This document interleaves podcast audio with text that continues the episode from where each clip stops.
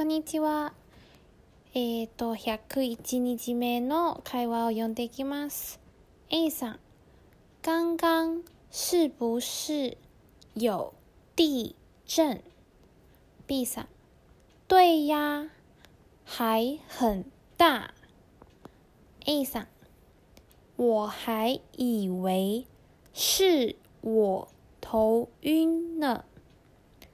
希望没有人伤亡。もう一度読んでいきます。A さん、刚刚是不是有地震？B さん、对呀，还很大。A さん、我还以为是我头晕呢。希望没 有人傷亡。この会話の意味は A さん、先ほど地震があったよね。で B さんは、そうだよ、結構揺れた。で A さんは、いや私は自分のめまいだなと思ってました。怪我人とか死者が出ないようにと願ってます。という会話になります。細かく説明していきますと A さん「ガンガン」は先ほどの意味です。同じ漢字で2個を合わせて一緒に使うと先ほどの意味になります。ガンガンと言います。是不是は何回も出たと思います。あのあるがどうがそうであるかどうかっていう意味ですね。なので、その後のよはある。地震は地震の意味です。漢字は一緒なのでわかると思います。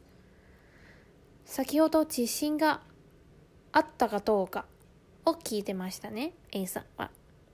で、その後の B さん。对や。そうですね。そうだよ。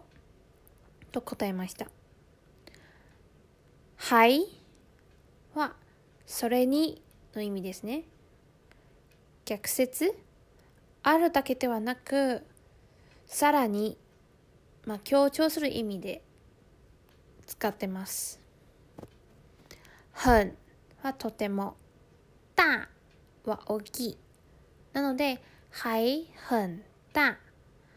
あるだけではなく、それ上に、すごく大きい地震だった。結構揺れた。という意味です。最後の A さん。我还以为以为は思う。で、その前のはいは私が何々思ったんだけど。てか、事実ではないんですが、実際そうではないんだけどでも私はそっちの方を思ってましたみたいな感じで使う言葉です。この「はい」日本語の中に「それとも」って訳すこともあるらしいです。なのでその自信があるかそれとも私のめまいがという話をしてました。なのでこっちは「我还以为」それとも私が何々と思った。何を思ったとかその後で説明してます。是は is の意味で我頭晕。頭晕はめまいの意味ですね。私がめまいしてるからと思ってました。という意味ですね。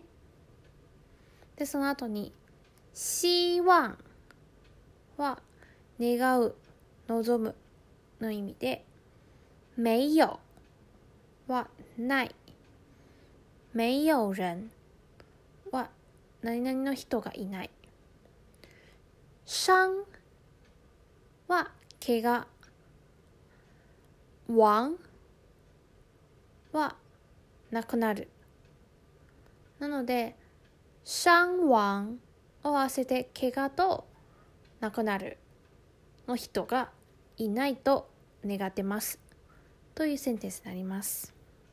最後に今日の発声練習を紹介していきます。今日教えたい発音はおお。例えばよ。は、いとおを合わせてよ。になってます。このおを発音するときに、あの、少し伸ばす、長めの発音をすることが特徴です。では今日以上になります。